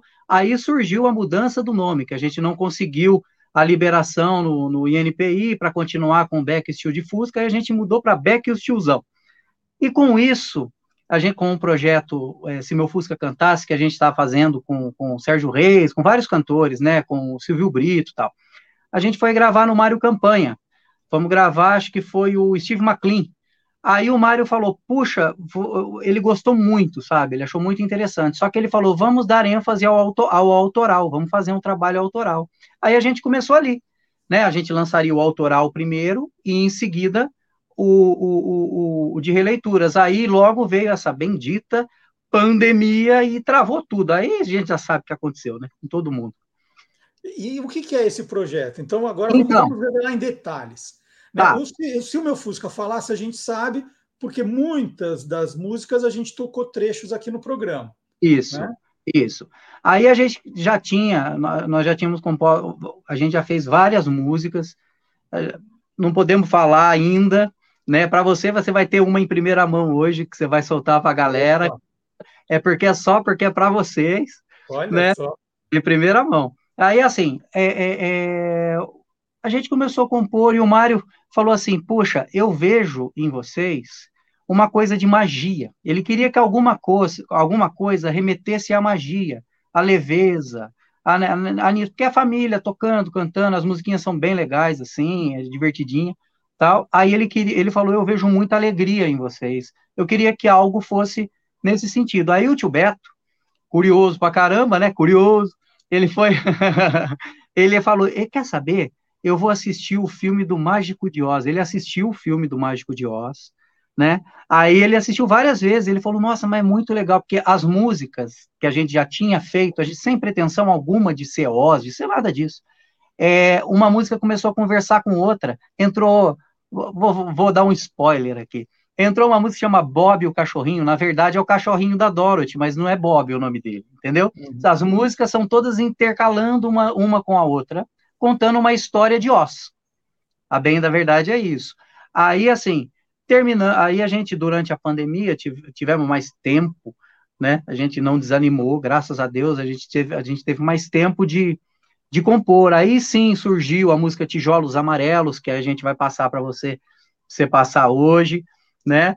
Ah, ó, surgiu, nossa, várias músicas, a Tecnomágica, que é uma música que foi que, que eu fiz na pandemia também, porque a gente a maneira que a gente tinha de se comunicar, de matar saudade, de conversar com a galera, de trocar informação era a tecnologia. A, a nossa vida do nada virou tecnomágica. Eu, eu, sinceramente, nunca tinha ouvido falar do termo home office eu vim saber o que, que era na pandemia. Então, muita coisa mudou, né? É um novo mundo, né? Na verdade. Uhum. Aí a gente resolveu compor Oz. E com isso, como a gente não bate muito bem da cabeça, você sabe disso, a gente resolveu já compor o segundo, que vai ser um outro tema. Já não é Oz, já é outro. E já tem o terceiro e o quarto. Então, esse agora é Beck e o Tiozão, volume 1, que o tema é Oz. Os outros já têm os outros temas. E eu, eu andei olhando durante a, a pandemia né, nas, nas, redes sociais de vocês, vocês estavam ali eh, já, já é, com é, figurinos, com maquiagem, com, né, meio já, já transfigurados em personagens do, desse mundo Oz. Isso. É, vai ter show vocês vestidos assim, ou era para o clipe? Como é que é? Não, vai ter, vai, na verdade, é, vai ser o show em cima do Oz, mas não é o, o interessante, Marcelo, que não é um musical, né? É, são músicas comerciais, populares que se conversam e, e para quem assistiu o show é isso que vai ser o interessante. Vai contar a história sem a gente fazer, porque a gente não é artista conhecido, a gente não tem um single, uma música conhecida, famosa, nada. Então, uma maneira de vender isso e da pessoa falar, nossa, que maluco, sem ficar perguntando, a gente ficar, ah, vamos tocar aquela música nossa que traz por título, sabe? Não precisa, a pessoa vai olhar e vai se ver, ela, a, a pessoa vai falar, nossa, parece que eu já conheço, porque a história já é ligada, né, com a música. É isso. Aí o figurino vão ser em alguns momentos do show, vai ter hora que a gente vai trocar de roupa, eu boto máscara do cachorro, ah, aí você, você nem queira ver o que é a bagunça que nós estamos aprontando. E, e, o Mário Campanha acabou encampando esse projeto, ele virou padrinho, ele virou é padrinho. O que, que, que, ele fez disso tudo?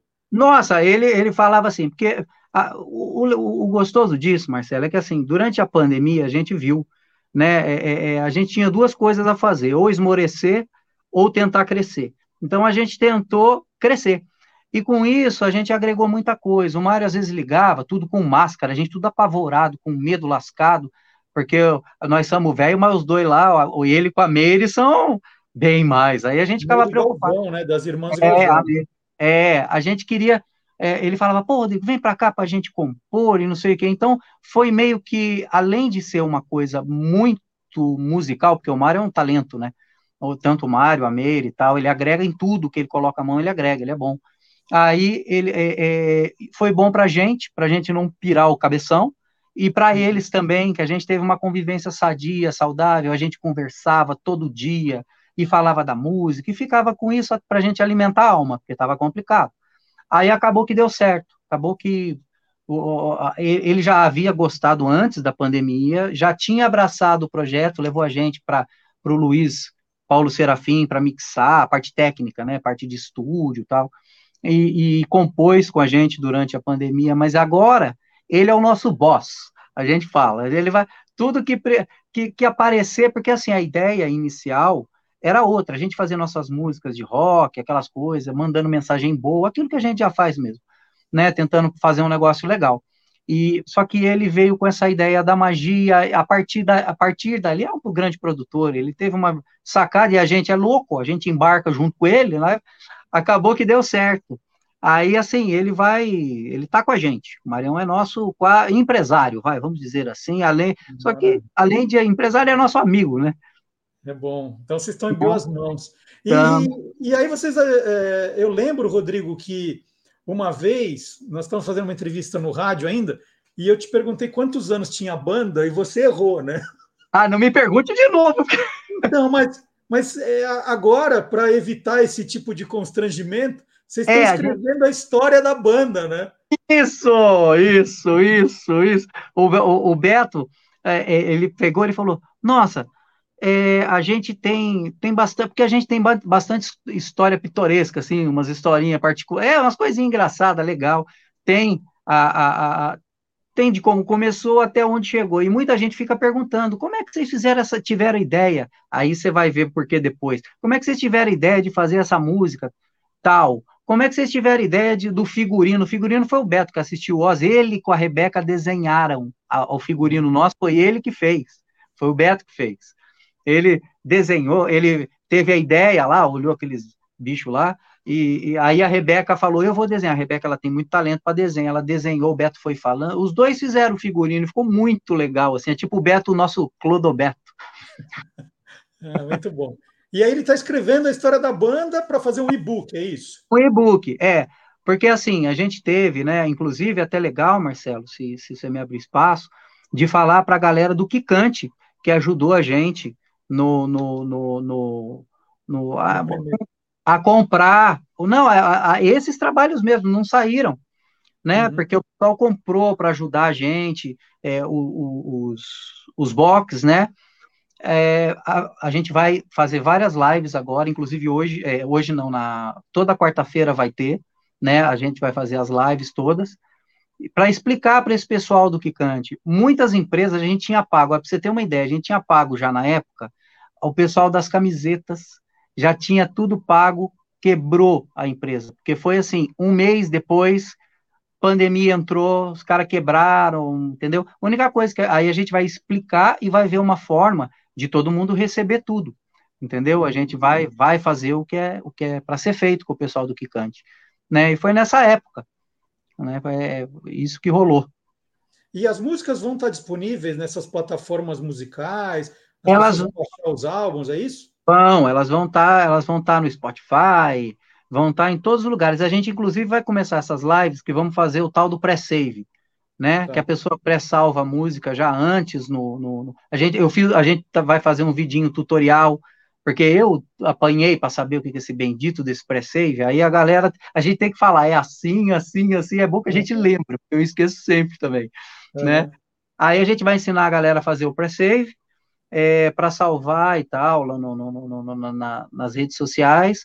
Estamos lançando pelo nosso mesmo, nosso próprio selo, que chama Cabeça de Bagre Music, que tinha que ser os malucos. O Cabeça de Bagre Music. Porque assim, Marcelo, a gente rodou com o Mário Campanha. Ele que, vamos atrás de umas gravadoras, e fomos atrás de, de, de Sony, ou de gravadoras grandes e tal. Não é que eles não, disse, não é que eles disseram não, eles disseram sim, só que é o seguinte, os caras chegam assim e falam, putz, ah, depois que fizer sucesso a gente quer. Ah, dá, mas dá vontade, né? É. Aí, aí dá aquela vontade. Aí eu também, aí né? eu também né? É, é. Aí eu falei, você quer saber? A gente mesmo vai montar o selo, a gente vai peitar, o Mário entrou na mesma, e a gente mesmo vai distribuir, vamos que vamos, é isso aí. É isso aí. Né? É isso aí. Então vamos contar, é, vamos contar, é, para o pessoal seguir então as lives, seguir as novidades, porque agora vai ter uma novidade atrás da outra. Vai. Vocês estão nas redes sociais, quais? Beck e os tiozão. A gente está na no Spotify, tá no, ah, no Spotify a partir do lançamento, que é dia 2 de setembro. É, a gente vai estar tá no, tá no Facebook, no Instagram, tá no TikTok, montamos o TikTok, tem 60 pessoas no TikTok lá, a gente não sei mexer naquele troço ainda, vou até perguntar, que você, você tá manjando, viu? Parabéns, tá muito legal você no TikTok, cara. Tá sensacional. Eu vou contar que aí são os meus filhos que fizeram isso, tá? Não, eu vou, ah, eu vou encher eles, porque, cara, tá sensacional. Parabéns para vocês todos, bicho. Tá muito legal, tô muito feliz. Muito feliz, meu. Então, olha, né? é Beck e os e tiozão. Não é Beck e os tios. E os não, tios. É, é, não, é Beck e os tiozão. Não, tios, não. Tio Oz é o nome do projeto. Oz é, é, Oz é o projeto. Marcelo, não confunda. Não, e, e, o, o próximo é Alice. Já vou dar o spoiler para a galera aqui, já vai ser o tema da Alice. Sensacional, hein? Sensacional. Então vamos lá, você falou que tem uma surpresa para a gente. Sim. Eu sei que já está com a nossa produção. O que, que é então que a gente vai rodar agora? É a música que a gente que fez eu, o Beto e o Mário Campanha num dia desses que a gente estava pastampa, com essa pandemia, vamos fazer uma música que leve alguém para algum caminho bom, feliz, alegre. Chama Tijolos Amarelos a música, que é a música que vai ser quase o tema, não é a música de trabalho, mas vai ser o é, já é o tema da, da, da, do álbum novo. Chama Tijolos Amarelos, o nome e da ninguém música. viu ainda, vai ser agora. Ninguém, ninguém viu, é a primeira mão. Maravilha.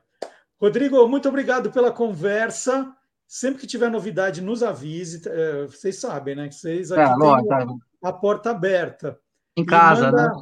Manda lembranças para toda a banda, tá? Tá Estamos bom, Marcelo. Felizes com o projeto novo, que a gente estava tentando acompanhar, e você falou, não, peraí, é segredo. Aí eu olhava uma foto, falava, o que, que esses malucos estão aprontando? É, não, não, não bem. Agora já entendi, agora já entendi. Ah.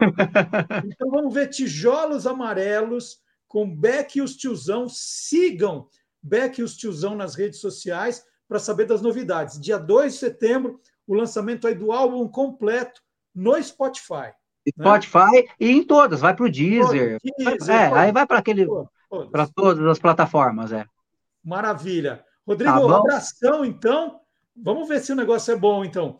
Tá. Tijolos amarelos aqui. Um abraço para você. Para vocês também. Até, Marcelo.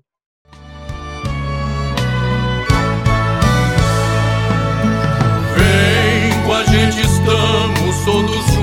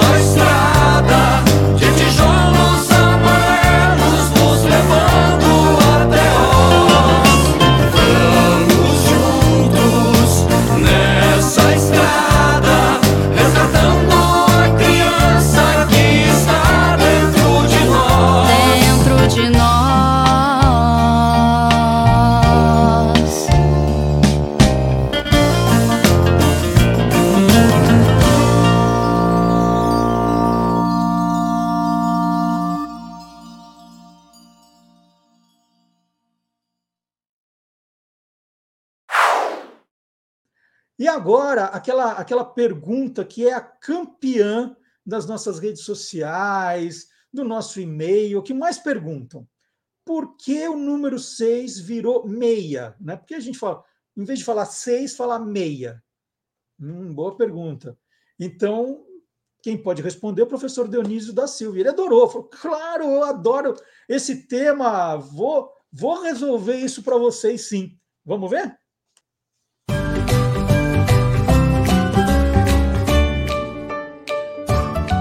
Palavra nua e crua. Vamos falar um pouquinho da meia, não a meia cancha, onde o meia armador, em geral, um meia direita, porque o meia esquerda é atacante, faz o trabalho de meio de campo, nem da meia calça, que é um calçado que se ergueu para formar a calça quando os romanos conquistaram a Europa do Norte, mais fria, mas sim da meia que substitui o seis, o número seis. É, o seis passou a ser substituído por meia nas feiras, para evitar ambiguidade, porque podiam confundir com três. Então, em Portugal, a diferenciação foi feita com um R bem forte no três. Mas no Brasil, a solução foi outra: meia. Meia dúzia, redução de meia dúzia. Depois veio para o telefone podem ver que em 1917, se não me engano, estreava o primeiro samba pelo telefone.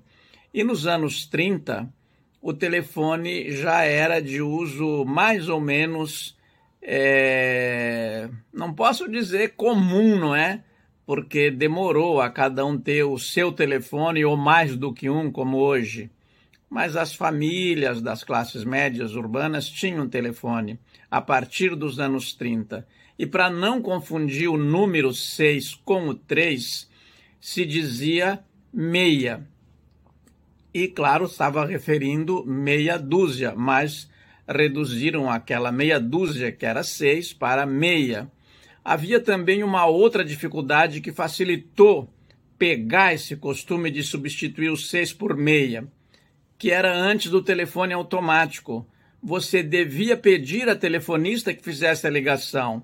E se você fosse entendido como 3 no 6, ela ligava para outro número. Então se consolidou o meia. Muito obrigado, Marcelo, meu Morobixaba, nosso Morobixaba, e até de repente.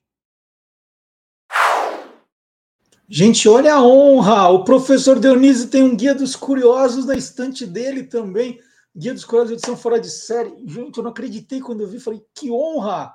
Que honra, professor! Professor Dionísio, então, usa o Guia dos Curiosos nas pesquisas também. Que alegria! Muito obrigado. É, professor Dionísio, sempre aí com a sua simpatia, contando histórias, né? E aí resolvendo as nossas curiosidades. Adorei saber, adorei, adorei. Simples, né? mas as pessoas sempre perguntam. E eu queria também indicar para vocês nos nossos vídeos que estão no TikTok, no Instagram, no Facebook, agora está toda parte, está no YouTube também. Os vídeos de um minuto que nós fazemos com curiosidades, né? Colocando três por semana e está fazendo muito sucesso. Hoje temos aí, juntando o Instagram e o, o, o TikTok, 500 mil seguidores, que alegria, que com, com, é, assistem aos vídeos, curtem, comentam. Então é muito legal. E essa semana, um que bombou foi com o refrigerante Crush. Lembram do Crush? Ó, ó aqui a garrafinha do Crush, com a tampinha, ó. Com a tampinha, Crush. Né? Tá guardadinha aqui. Vamos fazer o seguinte: vamos rodar o vídeo do, do Crush e depois eu, eu vou contar uma curiosidade. Nos dias de hoje, Crush é aquela queda, aquela paixonite por alguém que muitas vezes nem imagina seu interesse. E isso não tem nada a ver com o nome desse refrigerante à base de laranja, lançado nos Estados Unidos em 1916. Aliás, a gente não falava aqui Crush, o nome era Crush mesmo. Em 1911, o empresário Clayton Howell se associou ao químico Neil Colin Ward, especialista em refrigerantes. Ward criou uma fórmula exclusiva para produzir uma bebida sabor laranja. Naquela época, os refrigerantes levavam o sobrenome do inventor junto com o nome do produto. Por isso, o primeiro nome da bebida foi Ward's Orange Crush. E de onde veio esse nome? To crush em inglês é espremer. A ideia foi se referir ao processo de extração do óleo da casca da laranja usado no refrigerante.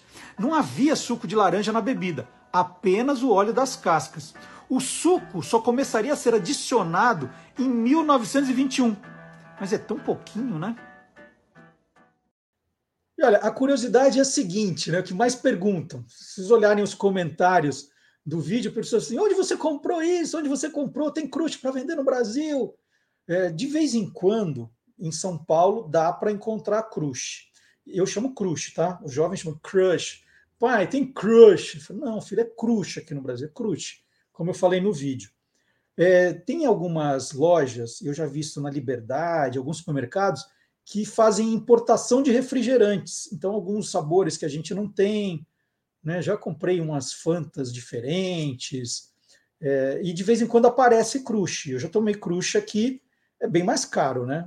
Uma latinha importada, vocês imaginam, é o dobro do preço que a gente paga pelo refrigerante, o dobro, não, às vezes o triplo do que a gente paga. Mas de vez em quando, dando uma espiada nessas lojas que vendem chocolate importado, tal, a gente acha crush. Às vezes, não só crush de laranja, eu já achei crush de outros sabores nessas importadoras, mas nunca se sabe o que vem.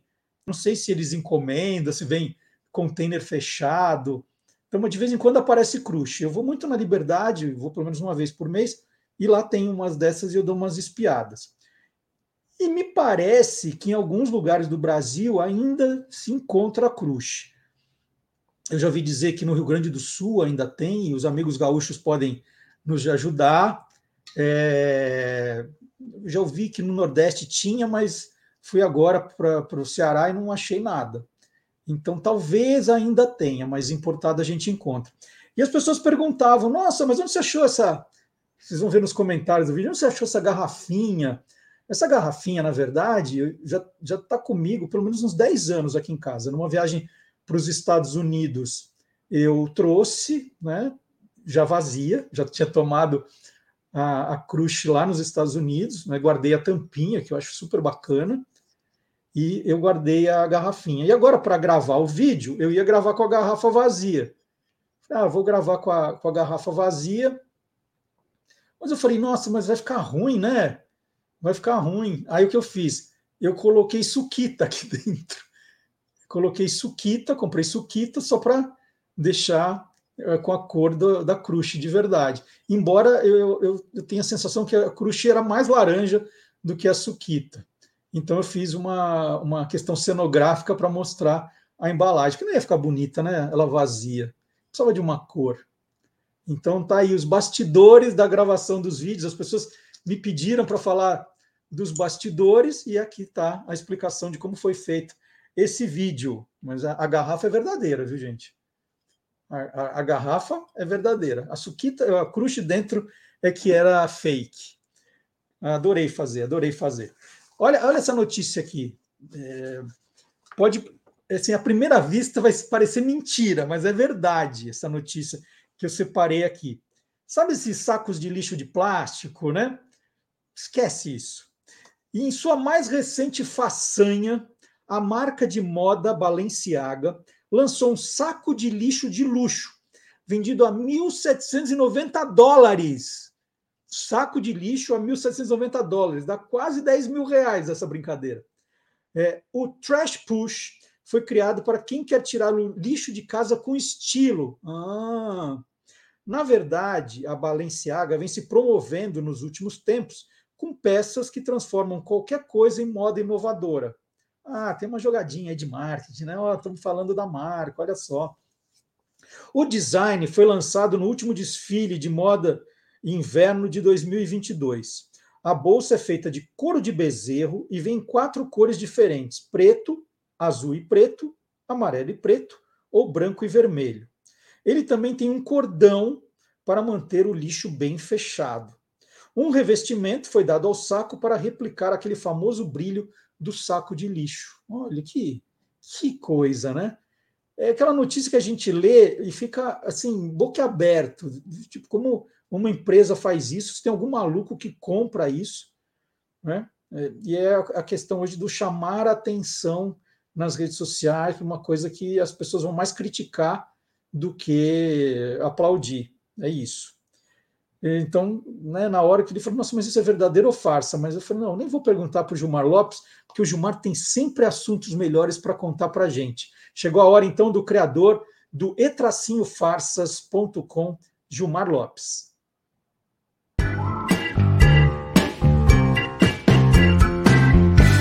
Verdadeiro ou farsa? Esse vídeo tem menos de 10 segundos de duração e apareceu há poucos dias nas redes sociais, deixando muita gente curiosa. Ele mostra o que parece ser um tabuleiro de Dalton, que separa bolinhas automaticamente por cores.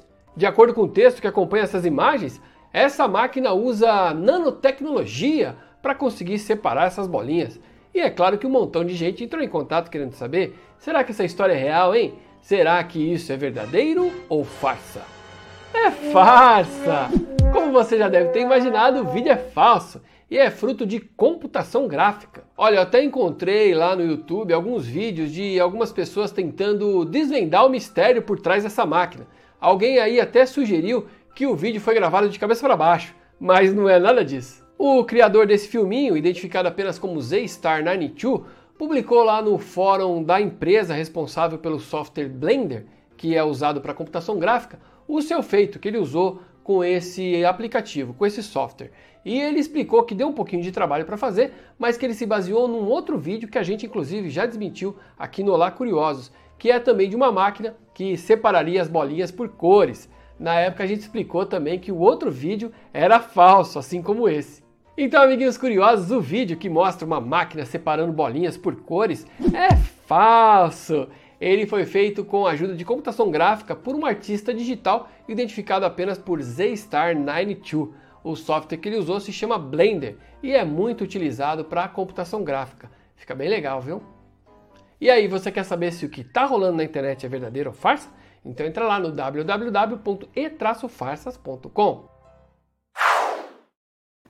Bom, e nós estamos entrando na reta final do programa, teve muitas atrações. Lembrando que esse foi o programa número 99, semana que vem tem o Olá Curiosos número 100.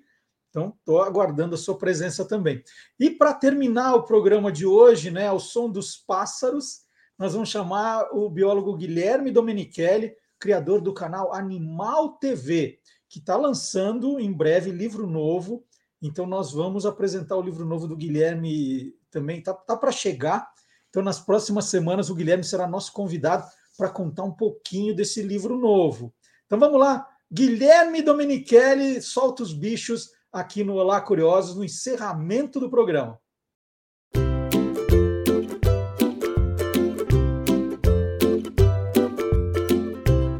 Soltando os bichos, com Guilherme Domenichelli.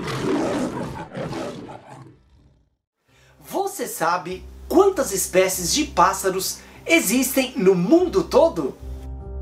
As aves estão entre os animais vertebrados, que são os que têm ossos, com a maior diversidade de espécies no mundo todo. O cálculo de especialistas é que existem perto de 10.426 espécies de aves em todo o planeta, desde os enormes avestruzes até os minúsculos beija-flores. A contagem e a classificação das espécies é algo muito difícil de ser feito, por isso os números sempre mudam. Com toda essa diversidade, o Brasil fica em terceiro lugar entre todos os países, atrás do Peru e da Colômbia. As últimas contagens mostram que no Brasil ocorrem 1971 espécies diferentes uma grande variedade de aves, com tamanhos, cores e formas bem variadas, que vivem principalmente nas florestas. Mas infelizmente, muitas espécies de pássaros estão ameaçadas de extinção, com poucos representantes, o que tornam essas aves raras e difíceis de serem observadas é a destruição de seus habitats. Mas podemos ter esperanças. Espécies desaparecidas há muito tempo, foram observadas novamente na natureza. Foi o que aconteceu com uma ave brasileira, a rolinha do Planalto. Essa espécie de ave havia sido vista pela última vez no ano de 1941. Desde então, sua presença nunca mais foi registrada. Mas foi redescoberta no ano de 2015, no estado de Minas Gerais. Calcula-se que existem apenas 25 rolinhas do Planalto na natureza, uma espécie muito rara.